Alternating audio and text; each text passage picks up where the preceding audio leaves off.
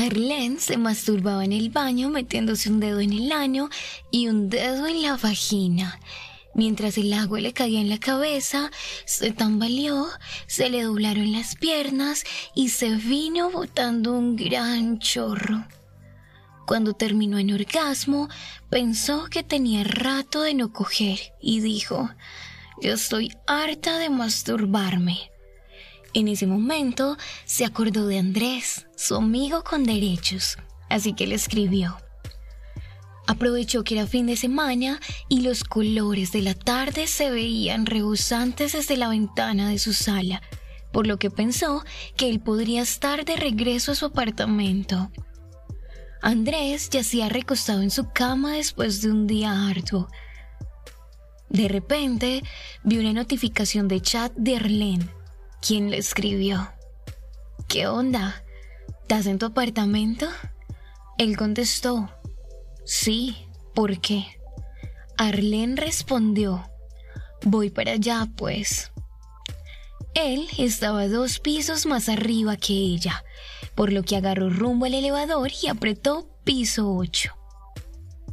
Se oyó el sonido del elevador que indicaba que ya había llegado a su reducto de perdición. Andrés escuchó el sonido de una llave como ella tenía una copia, entró y colocó unas velas aromáticas alrededor del cuarto, mientras maquinaba en su mente todo lo que iba a hacer esa noche con su amigo. Men, qué basura el amor. Yo lo que quiero es culiar, así que relájate, desvístete y acuéstate boca abajo que ahora se va a formar el verguero, dijo. Luego buscó unos aceites perfumados que él tenía guardados. Se desvistió y comenzó a aceitar su cuerpo como cuando una mujer quiere provocar al hombre. Como estaba frente a él, se excitó de solo verla untarse sus aromas. Luego ella se montó encima de él con marcada perversión en su rostro.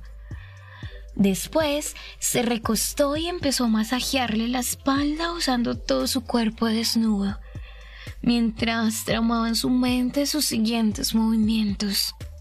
El solo rosa de su piel con el de él hizo que ambos se excitaran muchísimo. Sus delicadas manos recorrían cada espacio y sus piernas las colocó entre las de él. En ello, con una de sus manos le agarró el bate, mientras movía sus caderas sensualmente, y con la otra mano acarició los pezones y las tetillas. Andrés susurró, por todos los santos, Arlene, tú eres toda una delicia. En ese momento, ella le pidió que se volteara Andrés aprovechó y le tocó las tetas, las chupó, lamió y luego las sintió recorrer su cuerpo, porque ella poco a poco iba bajándose. El miembro ya estaba endurecido.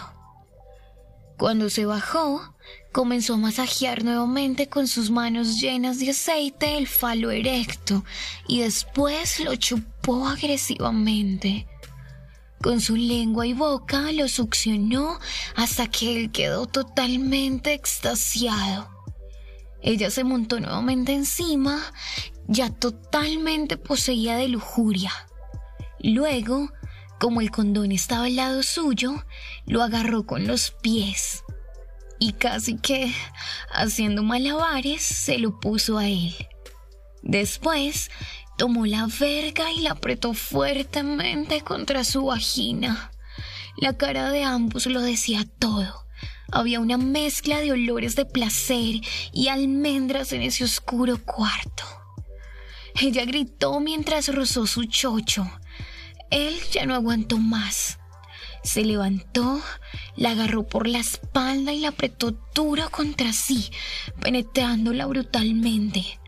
Arlene sentía que el clítoris le ardía con cada estocada hasta que tuvo un orgasmo y entrecerró los ojos sintiéndose mujer poderosa. Él se vino estando dentro de ella y cuando lo sacó, ella al ver que el condón estaba lleno de leche, se lo quitó y con uno de sus dedos agarró un poco, llevándoselo a la boca. Qué rica tu leche, dijo mientras saboreaba la mezcla de todo el sudor, los aceites y el semen derramado. Después recogieron todo y Arlene se fue a su casa, no sin antes decir, ser amigos con derechos de verdad que duele mucho menos y lo disfrutas muchísimo más.